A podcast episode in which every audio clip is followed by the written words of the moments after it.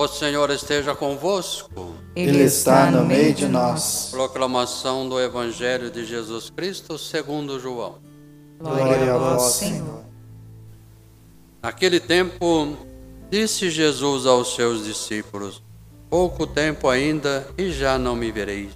Outra vez, pouco tempo e me vereis de novo. Alguns dos seus discípulos disseram então entre si: O que significa o que ele nos está dizendo? Pouco tempo e não me vereis, outra vez pouco tempo e me vereis de novo? Eu vou para junto do Pai?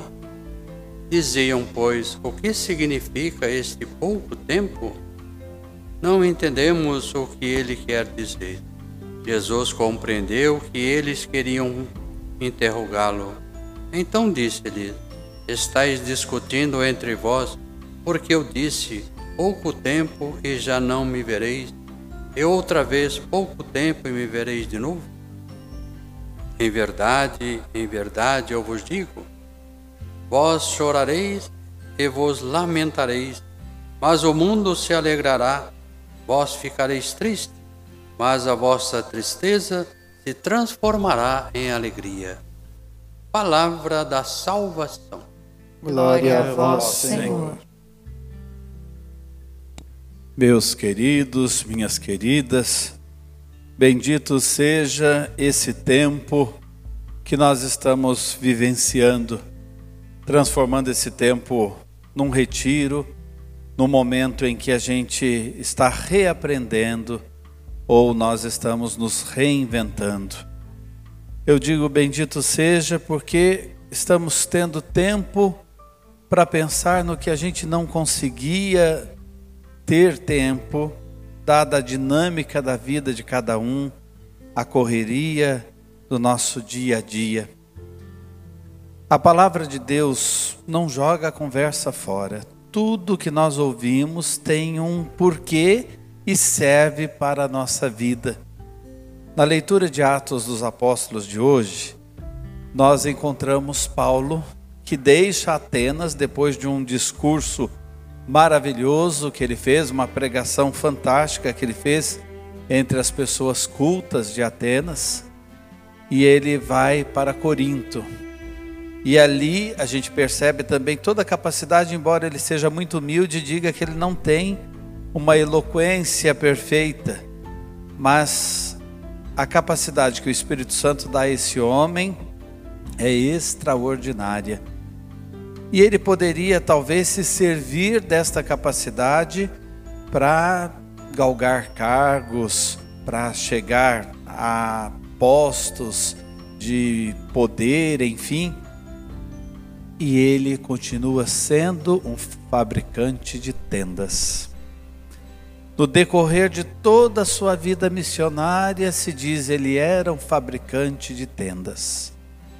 Ele trabalha com aquilo que é suficiente para viver e dá uma prioridade imensa ao reino de Deus e ao anúncio do reino de Deus, ao anúncio do evangelho de nosso Senhor Jesus Cristo. O que que isso tem a ver conosco? Nas histórias que a gente tem ouvido nesses dias, quantas vezes nós escutamos pessoas dizendo: "Nossa, nós não tínhamos tempo para a família, nós não tínhamos tempo para conversar. E talvez até porque estejam conversando muito, surgem até e surjam até discussões. Mas como faz falta a gente priorizar algumas coisas. Como é importante esse convívio. E uma coisa fundamental, a preocupação de Paulo de ser fabricante de tendas e continuar sendo fabricante de tendas era aliviar o peso da vida daqueles que o hospedavam. Não ser pesado a ninguém.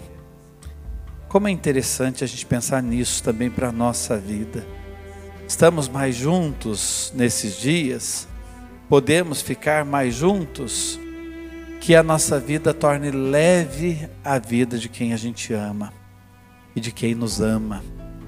Isso é fundamental aliviar o peso. Olha, minha presença tem que ser uma presença que traga alívio, refrigério.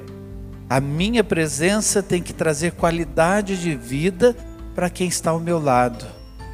E ninguém escapa disso. Vale para o padre na vida da comunidade, vale para o marido e o pai, a mãe e a esposa, vale para os filhos e filhas, irmãos e irmãs, também agregados da nossa família, que ninguém simplesmente pegue carona um com a vida do outro, mas que a gente faça a diferença.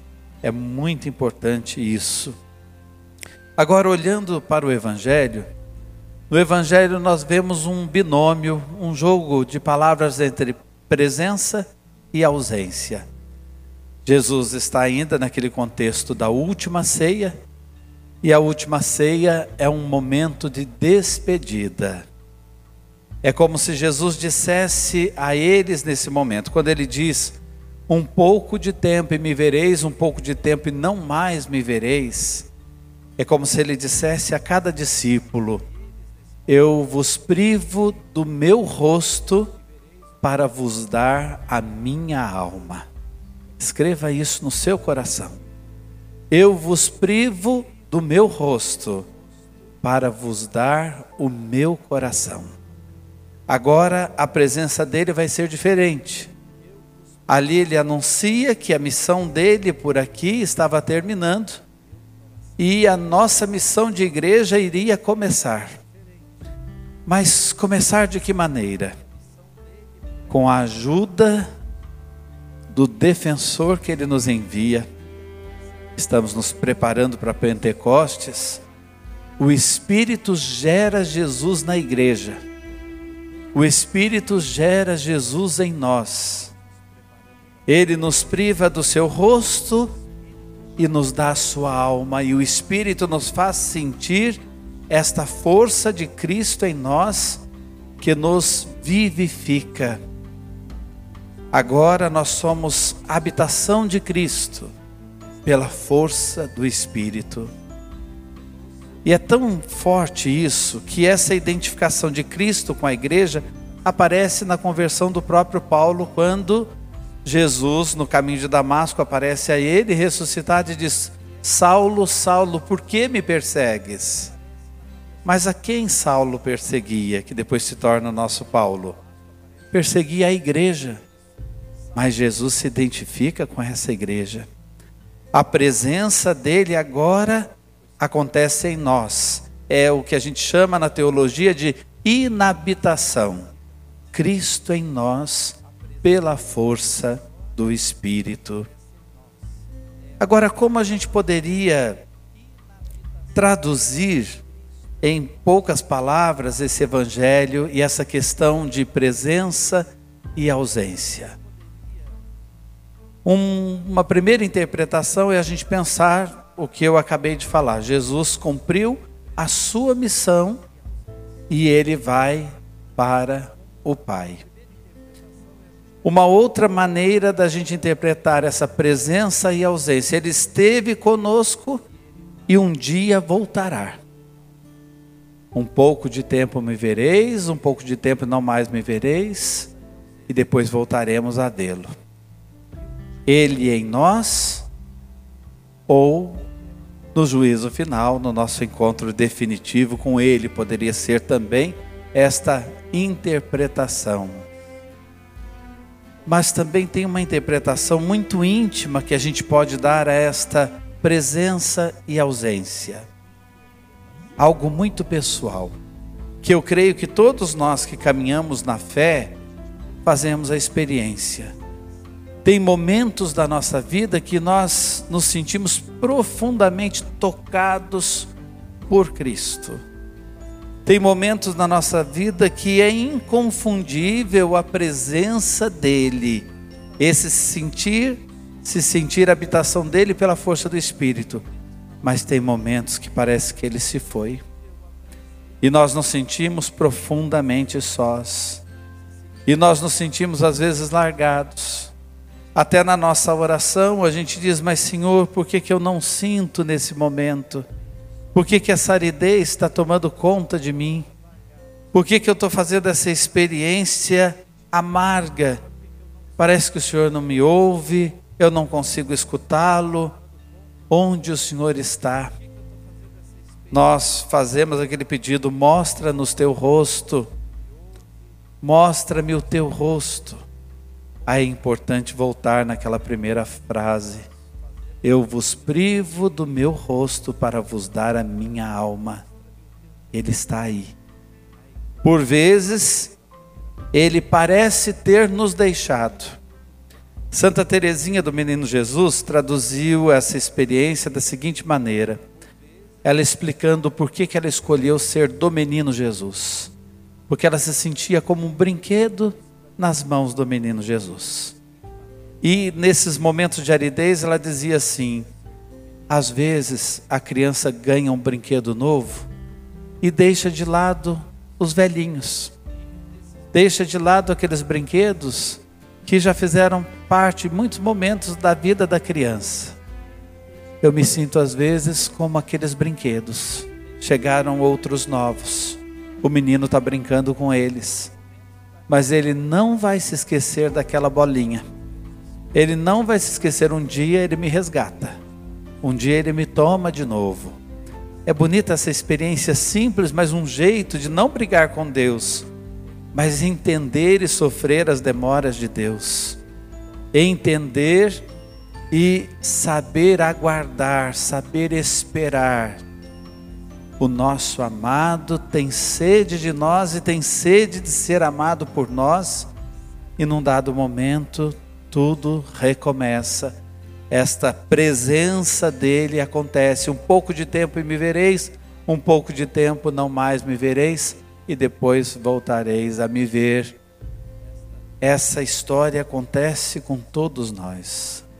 Mas por que, que a gente precisa vivenciar isso? Naquele momento da última ceia, os discípulos se sentiram profundamente desolados, tristes. Era uma despedida. Mas imaginem a alegria dos discípulos na ressurreição. Quando o Senhor entrou no cenáculo, mais de uma vez dizendo: A paz esteja convosco, a paz esteja em vocês. Jesus diz aí no final desse evangelho: A vossa tristeza se transformará em alegria. A vossa tristeza não vai sair e dar lugar à alegria. Ela se transformará, ela produzirá. E é um detalhe muito importante, porque ele conta com a tristeza, ele conta com aquele momento difícil, para que depois você celebre a verdadeira alegria. E é proporcional à alegria à dor que a gente teve antes. É como se fosse um parto. O parto termina em vida. Pela natureza, ele deve terminar em vida. Tem as dores e depois a compensação. A vida acontece. A tristeza se transformará em alegria. E aí pense nas dificuldades que você tem vivido, nos momentos que tem voltado a sua mente, ao seu coração, talvez até de remorsos, nas dificuldades e fraquezas que você carrega ou enxerga também nos outros da sua própria casa, as dores de cabeça que um filho dá, que uma filha dá, que alguém que está mais sem juízo aí na sua vida tem dado, causado tanta preocupação. E pegue para você esse versículo a vossa tristeza se transformará em alegria. Deus vai usar da matéria dessa tristeza, Deus vai usar da matéria desse sofrimento, entre aspas, não para tirar uma coisa e colocar outra. As feridas do amor vão permanecer, mas a alegria virá. Depois você pode pegar o Salmo 30 na Bíblia, ou 31, conforme a tradução da Bíblia o salmo diz assim: O choro pode durar toda uma noite, mas a alegria vem de manhã bem cedo. Esta é a nossa fé. O choro pode durar toda uma noite, mas a alegria vem ao amanhecer. É o que os discípulos experimentaram naquela bendita manhã, gloriosa manhã da ressurreição, da Páscoa. E é o que a gente experimenta também nesse jogo de presença e ausência, e volta a ser presença da fortíssima inabitação. Cristo em nós por obra do Espírito. E eu quero que vocês ouçam uma canção agora que vai nos ajudar a rezar em cima disso. E coloque cada palavra na sua alma. Eu vos privo do meu rosto para vos dar a minha alma, para vos dar e colocar em vós o meu coração. Tens o dom de ver estradas onde eu vejo o fim. Me convences quando falas, não é bem assim. Se me esqueço, me recordas. Se não sei, me ensinas. E se perco a direção, vens me encontrar. Tens o dom de ouvir segredos, mesmo se me calo. E se falo, me escutas, queres compreender. Se pela força da distância tu te ausentas, pelo poder que há na saudade Quando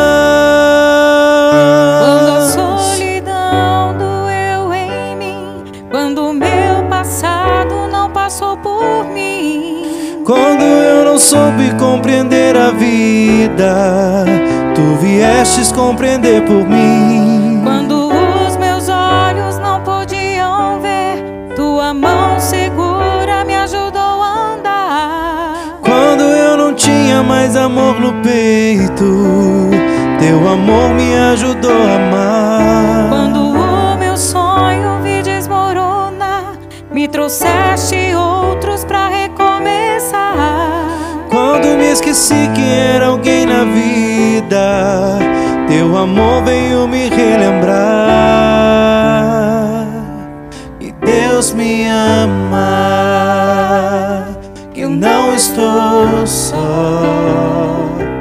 Que Deus cuida de mim quando fala pela tua voz e me diz coragem que Deus me ama, que não estou só. Que Deus cuida de mim quando fala pela tua voz e me diz coragem.